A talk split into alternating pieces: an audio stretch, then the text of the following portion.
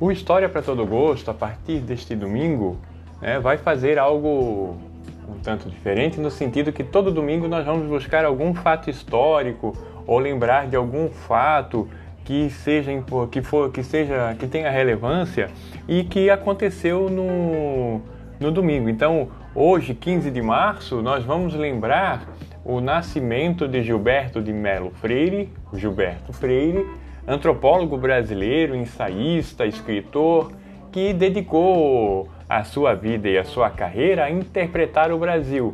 Né? Quando, em 1933, ele publica o seu livro clássico Casa Grande Senzala, que o Casa Grande Senzala né, foi uma das obras, entre tantas, é, é, fundamentais para Freire, mas que vai ser o ponto de partida. Ele publica essa obra jovem, né, com 33 anos, e vai ser a obra central dele que ele vai tentar criar uma interpretação acerca do Brasil.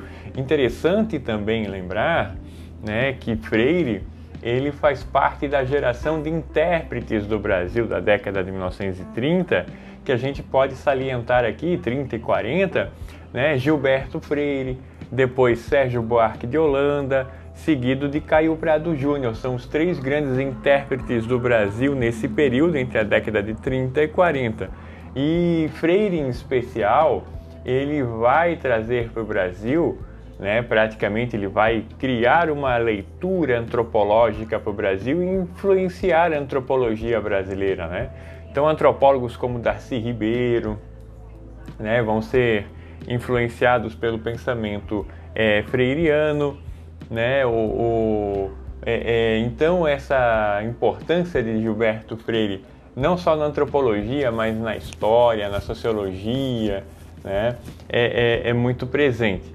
Então também livros como Sobrados e Mucambos, Ordem e Progresso, Nordeste, são textos que Gilberto Freire vai é, é, escrever. Aí lembrando também, quando a gente fala Nordeste, isso é muito interessante porque o Nordeste até a década de 1920 não existia a região Nordeste, era tudo região Norte. Então, a partir da década de 20 sobretudo a década de 1930, há essa criação do conceito de Nordeste, né? uma invenção do Nordeste, digamos assim, por parte dos intelectuais e que Freire também é, foi importante na, na construção desse sentido, dessa ideia do que vem a ser o Nordeste enquanto cultura. E Freire, ele foi orientando nos Estados Unidos do antropólogo Franz Boas. Franz Boas foi um antropólogo importante na construção né, do conceito de antropologia cultural. Ainda que Franz Boas fosse ainda tivesse uma influência do evolucionismo até certa medida, porque a antropologia, nos seus primórdios, no final do século XIX, ela foi muito influenciada pelo evolucionismo, não é?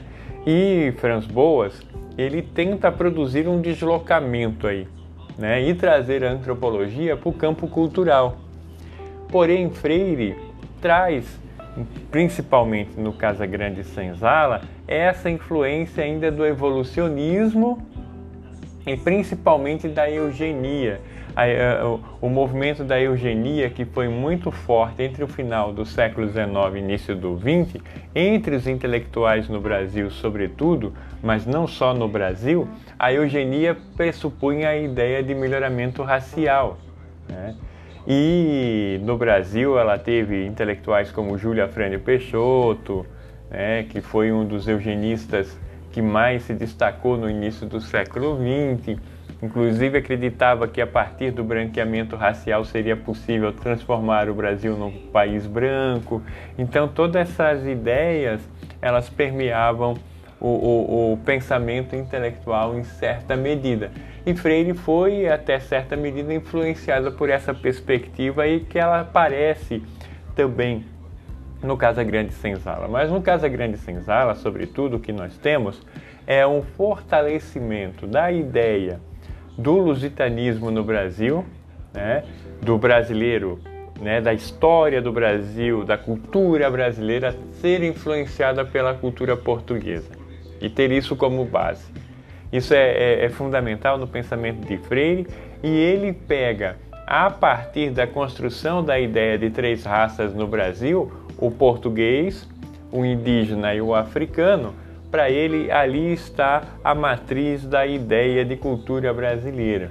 Mas também é nesse sentido, Freire traz esse caráter eugênico no sentido de que os grandes intelectuais no Brasil tiveram né, é, é, essa influência do, da patologia portuguesa na construção é, é, desse pensamento nacional brasileiro e dos grandes intelectuais que surgiram no Brasil, ele atribui a essa influência é, portuguesa lusitana.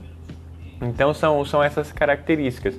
Mas a diferença de Freire para outros intelectuais do século XIX, né, e, e, e, sobretudo do final do século XIX, né, o, grande, a grande diferença foi exatamente a ideia de que a miscigenação ela produziu algo diferente e original.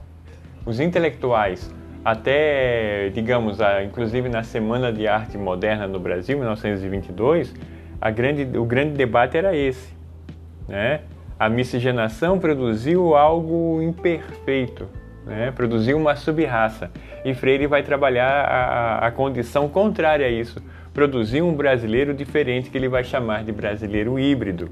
Então, né, Freire vai positivar a miscigenação, o que era uma dificuldade até então para se pensar cultura brasileira e identidade nacional, que a ideia das três raças teria produzido uma sub-raça. Isso foi criado lá por Von Marcius no século XIX e o diagnóstico de Von Marcius era negativo, era exatamente de uma sub-raça.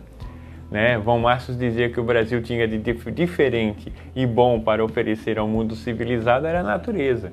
Então Freire vai positivar essa ideia, vai inverter a lógica, vai dizer que a miscigenação racial no Brasil produziu um brasileiro diferente, um brasileiro híbrido, e essa é a grande contribuição, seria a grande contribuição do Brasil para o mundo, e que é a ideia do Brasil miscigenado produzindo algo diferente, né? Produzindo algo original, que é a ideia de um brasileiro, de um brasileiro mulato e assim por diante. Né? Isso depois a gente vê a, a, a transfiguração disso, por exemplo, na literatura de Jorge Amado, onde a gente vê nos personagens essa, né, é, é, essa resultante da miscigenação.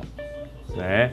Tanto em, em, Pedro Arcanjo, quanto em Quequede, do Dona Flor e seus dois maridos. Então, há essa ideia né, na literatura de Jorge Amado no pensamento freiriano. Não é? Então é, é, é esse movimento de construção de uma ideia de identidade nacional a partir do pensamento de Freire, a partir da ideia do brasileiro híbrido.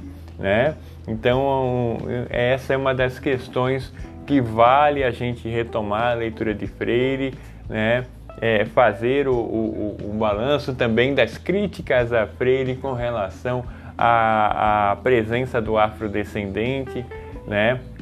a questão da escravidão, porque no Casa Grande Senzala Freire abriu margem para a ideia de uma democracia racial no Brasil e que isso vem sendo criticado desde o final da década de 1980, sobretudo a partir de 1988, né, quando do processo de, de centenário da abolição da escravidão, né? Lembrando que também é o momento que Freire nos deixou, porque Freire nos deixou um ano antes do centenário da abolição, 1987. Freire hoje completaria 120 anos, né? Ele nasceu em 1900, em 15 de março de 1900, e estaria completando 120 anos, né? Então também vale a lembrança dos 120 anos desse intelectual, né, Gilberto Freire, que deixou uma marca no Brasil e uma marca para pensar a identidade nacional e a ideia de cultura brasileira, ok?